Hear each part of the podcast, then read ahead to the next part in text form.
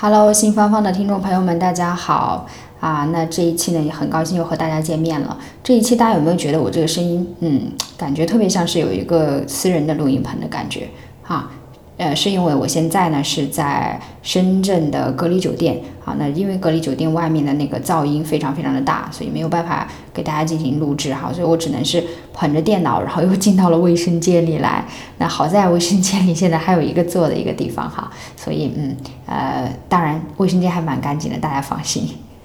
那这一期的时间拖得有一点久啊，才跟大家见面。主要一个原因呢，是我带着妈妈就来到了这个从香港过来深圳这边隔离哈，因为要送母亲回回家这样的一个状况。所以说呢，现在是就是进入十四天的一个隔离期。而这个隔离的过程当中，我们可能被分配到这个酒店呢，又出现了一些小的小纠纷，所以这两天一直在紧急处理当中。分享一下啊，我的这个过境隔离的这么一个流程。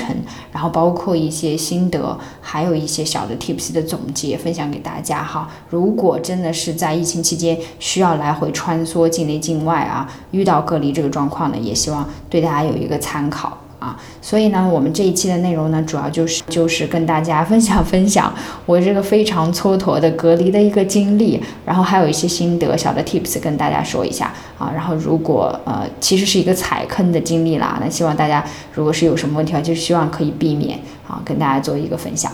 好了，那我们就开始今天这一期的节目啦。呃，芳芳，嗯，我自己是二十八号啊，二十七号呢是在。香港去做了这个政府提供的这个地方去预约，然后做了核酸检测啊。当然，这个核酸检测的报告出来还是蛮快的。我们是头一天的十点半过去做的啊，然后大概第二天早上八点就已经出了核酸检测的报告。嗯，我们是本人去到这个检测中心去领取的，然后有这个工作人员他已经打印出来了哈，呃，全部签好字啊等等彩印啊发给我们，所以就还是蛮方便的。然后拿到这个核酸检测的报告，因为呃目前香港的状况是在二十四小时内要进行过关嘛，那所以我们拿到这个报告之后，就在第一时间尽快哈，大概九点半、九点四十左右的样子，我们就搭车去到了深圳湾口岸。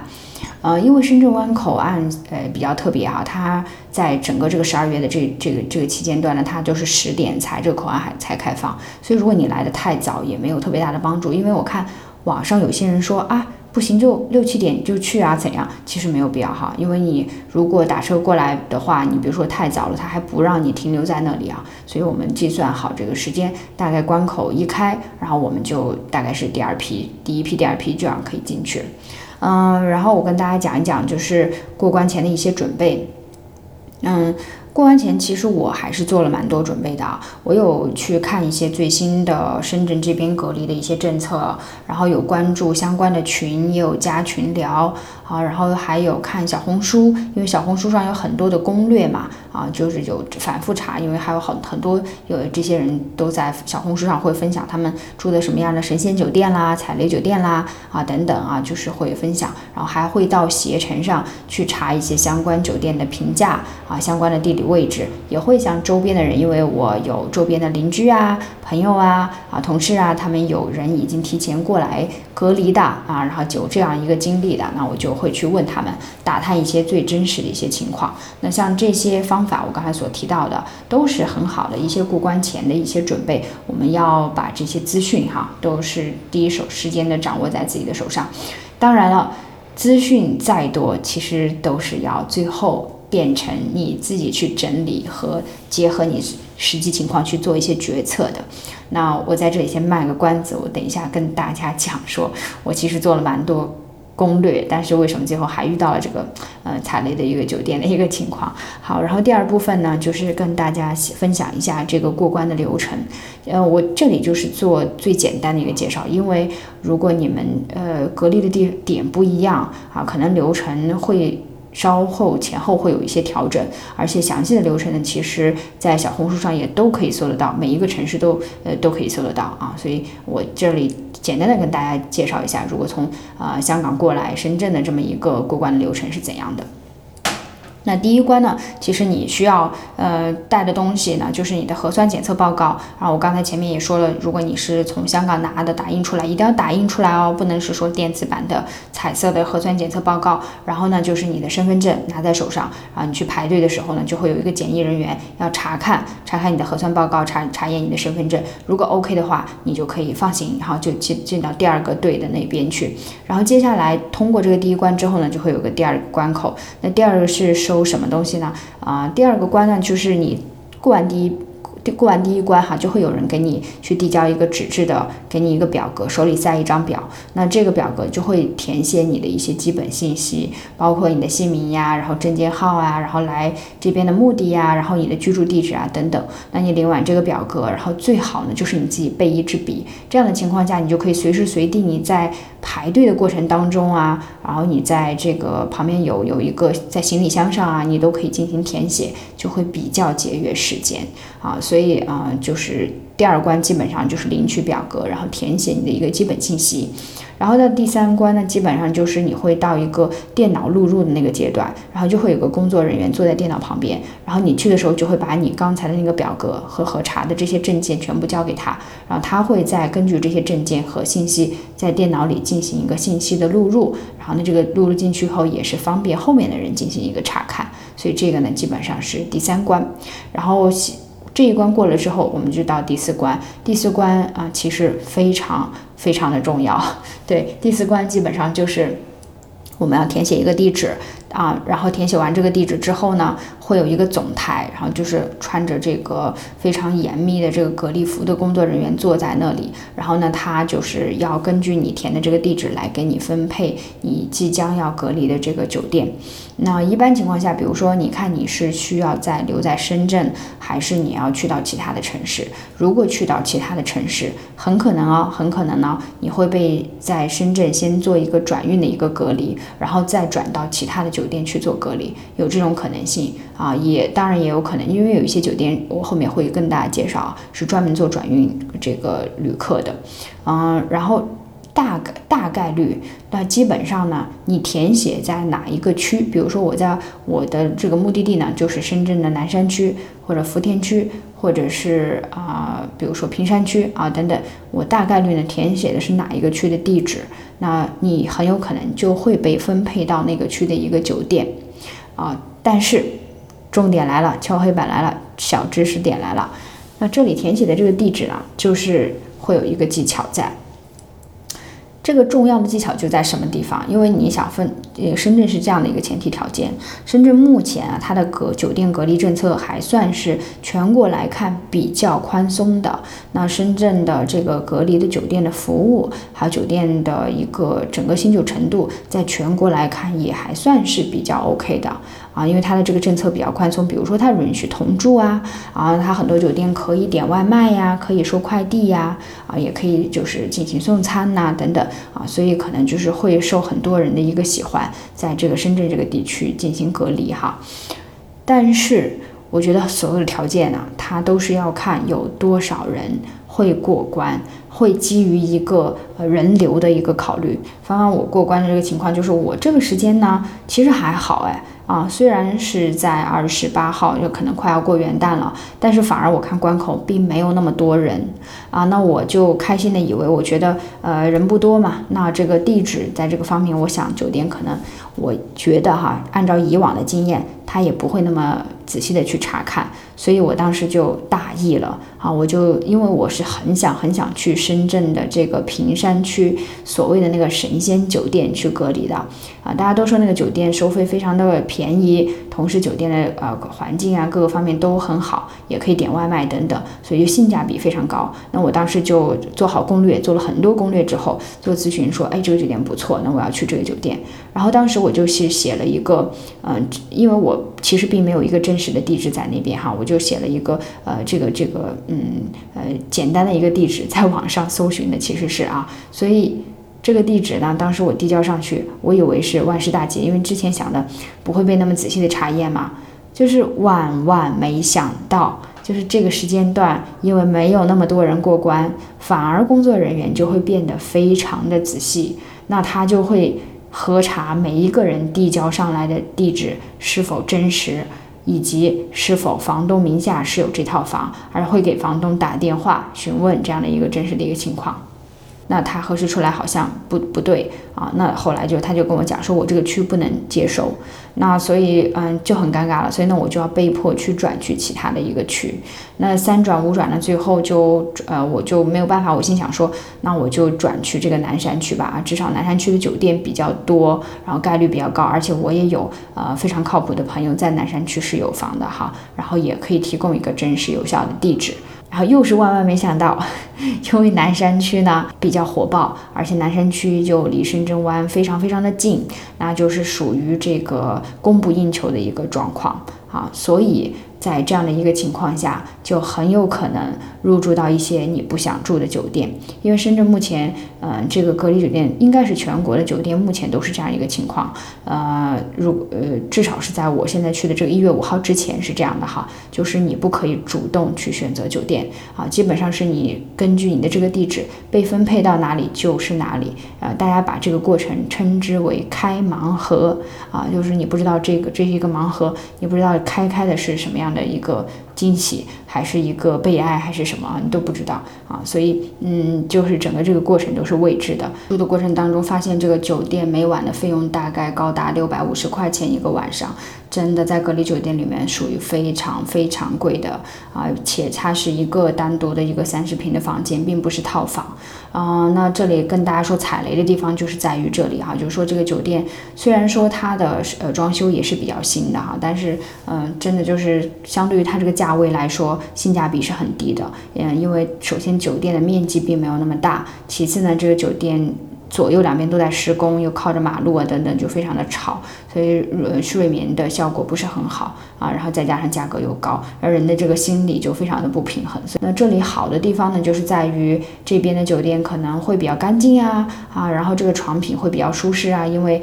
毕竟要对得起这个价格，所以它提供的这个床品呀，然后卫生条件还是 OK 的。然后有这个送餐啊，比如说我们点了外卖，然后很快可能就会被送上来这样啊，所以这一块呃还是比较。OK 的，然后网络很快，那我们觉得就是可以看电视啊，然后看视频呀，或者打电话都不会卡。那有些酒店可能在这一方面就没有那么好的一个呃配套的一个服务，但是不好的地方就是在于呃真的非常非常的吵，而且这个酒店非常非常的贵。那我觉得这两点就是硬伤是硬伤，对，所以嗯我是把现在整个这个我隔离的这个过程，呃很详细的就跟大家分享出来了。那下面呢，我就跟大家讲一讲，根据我的这么一个踩盲盒，最后呃有点踩雷的这么一个经验，我跟大家说说，我们在这个过程当中，如果啊您也有这方面的需要，需要去到其他的城市去进行隔离，那我们可以怎么样去避免，或有哪些注意事项？首先我们来讲呢，就是呃酒店的选择的几个标准。那有些人会觉得说，哎，酒店那我。呃，这个每个人都不一样哈，就看你看中的是什么。有些人看中是否可以点外卖，有些人看中这个酒店的大小、装修是否有窗、地板。啊，那我自己个人本人最看重的就是一个是床品，一个是干净，我觉得这两个是我最 care 的。然后还有呢，就是说这个酒店，比如说你的口碑怎么样，服务人员的态度怎么样，啊送外卖的时间啊等等，其实这些呢，啊我们是可以提前在网上查得到的。那我们在网上查到之后，因为每一个区的酒店的名单，隔离酒店名单会在小红书上，你都可以查到公布出来。那我们看哪一个酒店是有你想去的，我们就。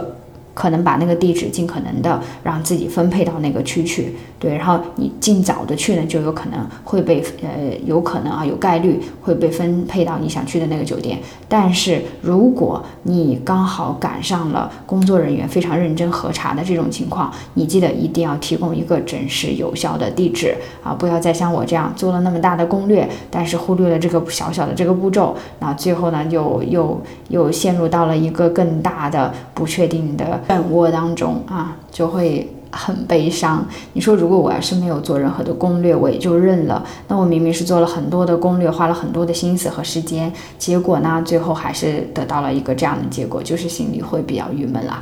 啊好，第二点呢，就是跟大家要分分享的一个，就是我们在呃酒店在选择的过程当中，虽然说你没有办法主动选择酒店啊，但是现在这个政策啊，我要跟大家分享，就是我现在呃录节目的这个政策，深圳呢已经出了一个新的规定出来，那就是说从一月五号，二零二一年的一月五号开始，那其他的这个从香港来到深圳。进行隔离的旅客需要在网上进行一个预约，有预约的名额，同时也需要有酒店的确认单。那我觉得这个过程好像是有一个讯号，好像是说可以要求可以自己开始选择酒店了。那如果可以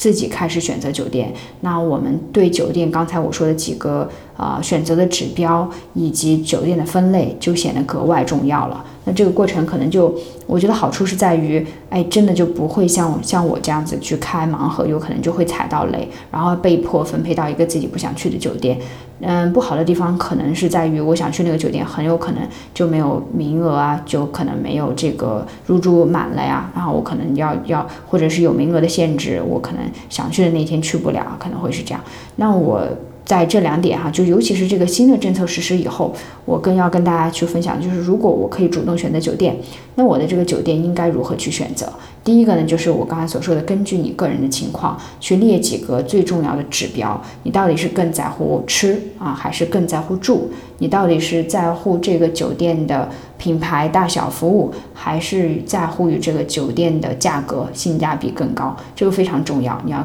根据这个情况提前给酒店打电话去了解这些信息。那第二点，第二点就是说，这个深圳南山区的酒店，我以这个深圳南山区为例啊，其实每一个区它都会根据呃从这边过境的旅客的一个不同情况来。给这个不同的酒店进行一个定位。那我拿深圳南山区的这个酒店来说哈，我把深圳南山区呢，因为我当时进到这个踩坑酒店之后，呃，我和妈妈都很崩溃啊，因为我和我母亲一起在隔离嘛。那她本身就有睡眠问题，然后又遇到这个吵，所以我当时是很想通过自己的努力啊去换一个酒店的。所以我就把南山区的所有的酒店都罗列出来，然后挨个打电话过去问了酒店的详细情况，以及在网上查到了每个酒店基本负责的人的一个。个情况，那所以我在这里跟大家简单介绍一下，可能每一个区可能都会有这样的酒店。那像南山区大概的酒店分为四大类型，第一大类型呢叫转运酒店。那转运酒店其实它是针对于可能我是路过深圳，然后我从深圳要最后的目的地是去到其他广东省的其他城市，比如说像河源呐、湛江等等。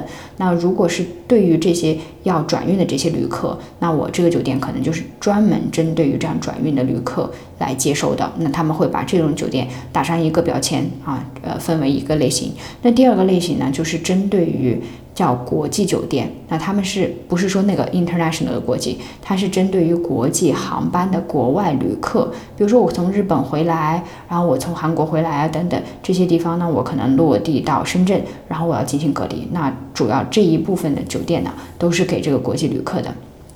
第三种类型的酒店呢，我们也是很特别的啊，这个叫密接酒店啊。其实我也是问了呃前台的服务人员，问了好多遍，我才搞明白这个意思，就是密接酒店就叫全称叫密切接触者隔离酒店，也就是说，呃，可能。某某些人可能被怀疑，可能有一些什么样的一个风险，或者已经确诊，那跟他有密切接触的这些人也需要进行隔离，对不对？那这些人就会被安排到这样的酒店进行隔离，所以这种酒店叫密接酒店。那第四种酒店呢，就是我们所说的普通类型的酒店了。那可能像我们，我和妈妈从香港过来，然后入境呃深圳，其实我们要去到其他城市，但是我们可能选了一个深圳的地址，像在深圳隔离这样。那所以这种就是属于。普通乘客嘛，境外的普通乘客，所以啊，类型的这种酒店就是普通隔离的这种酒店。所以呃，我们可以看到，其实这个南山虽然只是南山区的，但是在深圳应该都是通用的。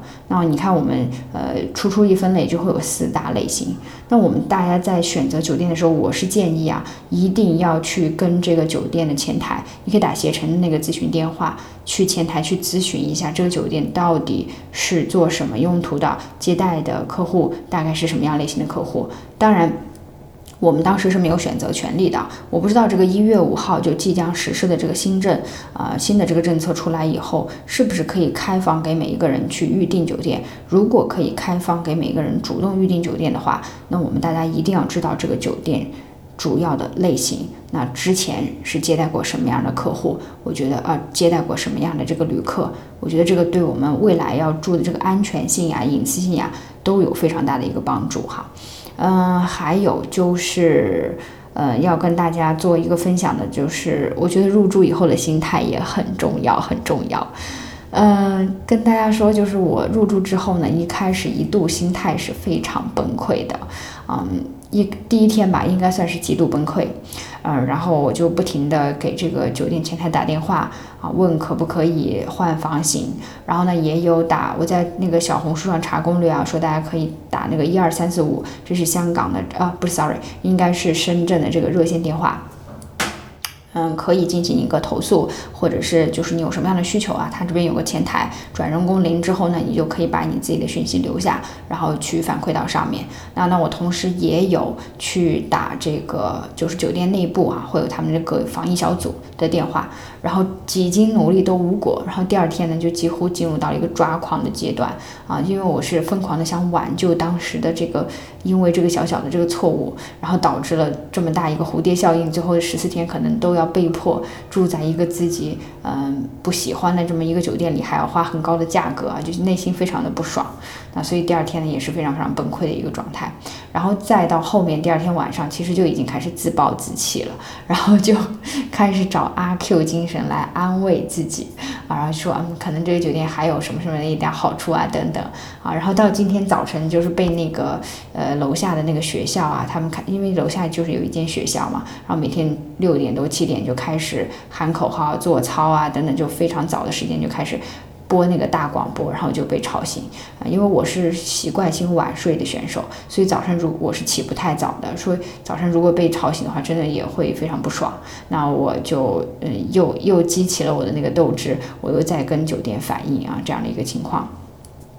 嗯。但我我我觉得，呃，怎么怎么说呢？就整体来讲，我是觉得，呃，对于深圳市政府安排的，啊，因为深圳市政府会安排一些疾控小组的人员，呃，驻扎在这个酒店里面，然后他们包括，比如说有检疫的人员。会帮助你第一天过去取你的这个唾液啊的样本进行检测，还有心理咨询的人员，他们大部分呢是属于心理学毕业的一些志愿者，来给你做一些心理方面的疏导啊，怕你有一些什么自杀啊、抑郁啊这方面的倾向。第三个呢就是街道办事处的一些沟通协调人员，那我觉得这些人员呢，他们就会呃，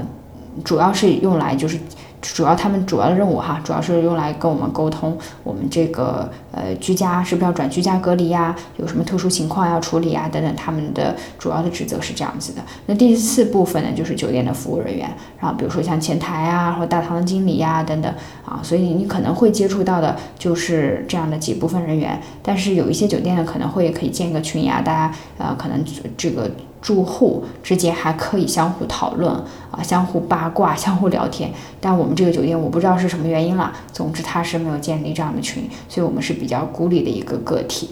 啊。但我我这里跟大家分享一个，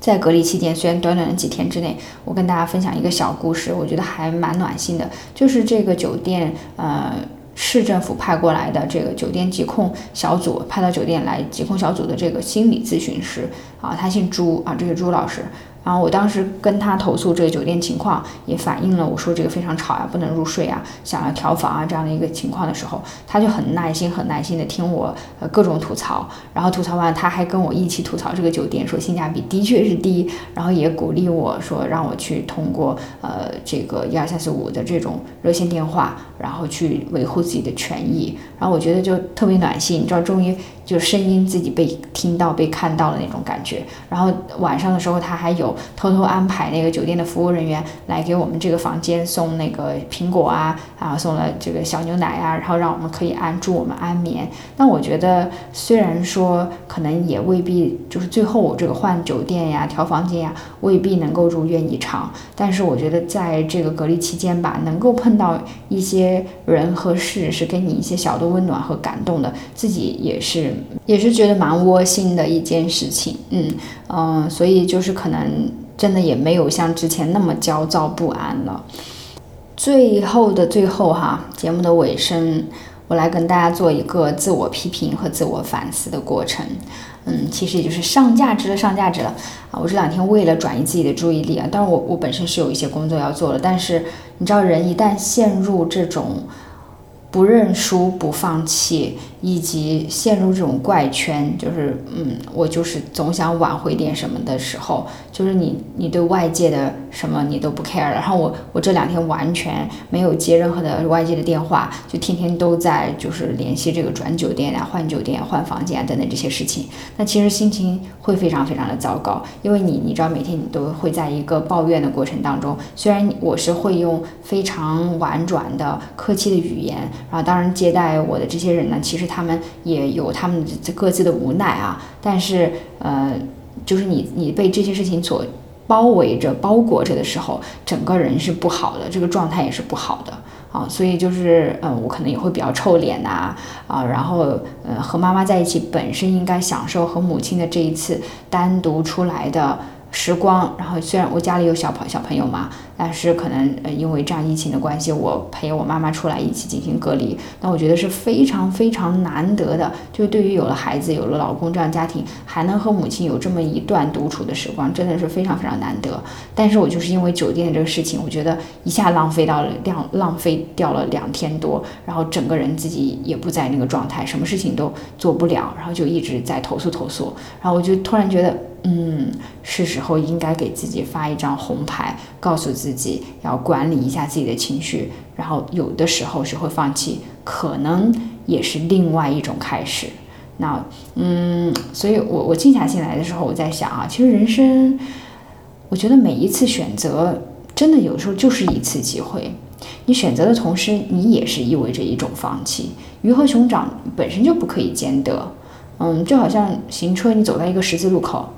会不时出现在生命的这个旅途上，等着人们去做出不不一样的决定。你选择繁华，你就要选择放弃幽静；你选择充实，那你就要选择放弃休闲。其实酒店也是一样，你选择郊区的酒店，你就要学会放弃这些外卖的便利；你选择市区的酒店，那你就要学会放弃对便宜的幻想。你什么都想要，最后就是一场空。那我当初既然选择了来到深圳，陪着母亲一起进行隔离，那本身这就是一个开盲盒的过程，我就要选择去面对那些不确定性带来的损失。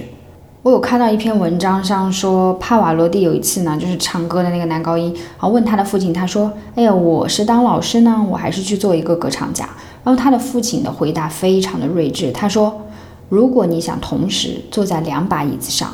你可能会从椅子中间掉下去，生活要求你只选一把椅子坐上去。我当时看完这段话，我尤其是当时当下对我的触动很大。我突然意识到，我现在真的是在浪费我自己的时间和精力。有选择，有放弃，才能造就成功。而且人生的道路上本身呢，它就是布满了各种各样的选择。敢于选择。其实还远远不够，我们还要做出正确的一个判断，放弃那些不利的，保留那些有益的。每一次的选择和放弃，其实都是我觉得人生的一次升华。所以今天下午呢，我在录这期节目之前呢，我也坐在椅子上，沉下心来，好好的想，为什么说人们总是强调初心这件事儿如此的重要？因为不忘初心，你才能知道你下一步要怎么选，你下一步要怎么走。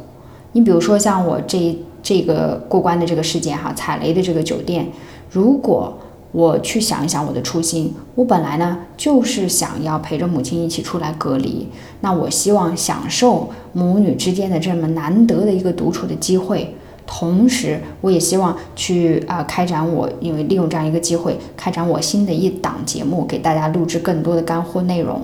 而我现在。因为酒店的事情，然后这两件事情一件都没有做到，啊，不停的在抱怨呀等等，浪费了大量的时间和精力。完全违背了我当初的这个初心。所以我此时此刻呢，也是想通过这样一档节目哈，今天这一期节目的录制，回顾一下，分享我这个呃踩雷的这个经验啊。如果能够给你有一些帮助，我觉得是最好不过的。但同时更加重要的就是，我想告诉大家的是，当我们遇到一些不顺心的遭遇和状况的时候，如果我们已经拼尽自己最大的努力去做最好的争取，但结果仍然都未能如愿以偿。我们其实也应该学会及时止损，随遇而安，保持初心，丢掉坏情绪，继续前行。这样我们才能够变成更好的自己。那我自己本人也非常感谢有这样一个平台和这样一个录制节目的契机，我可以能够梳理自己的情绪，让自己走出来哈。嗯，我觉得是一个非常非常好的一个机会。那在节目的尾声呢，也跟大家通知一个好消息。那之前呢，其实我就有说过啊，我希望利利用这个隔离期间这么十几天的一个时间，那整理一下过往的一个经验和经历。那本方方本人，我之前啊没有跟大家说过我的这个职业，其实我职业是跟财务啊、财富的管理相关的一些工作。那我在后期呢，我希望去分享跟整个这个财富管理有。关的这个内容，把一些干货信息把它拎出来。比如说，这些干货信息很可能是啊，如何去管理你的财产，怎么样去传承啊，如何去做税务的规划，如何去做身份方面的规划。然后，尤其是我会开一个澳洲的一个移民的专栏，然后会跟大家去分享这个移民方面的一些最新的一些讯息。那我把这个专专栏的这个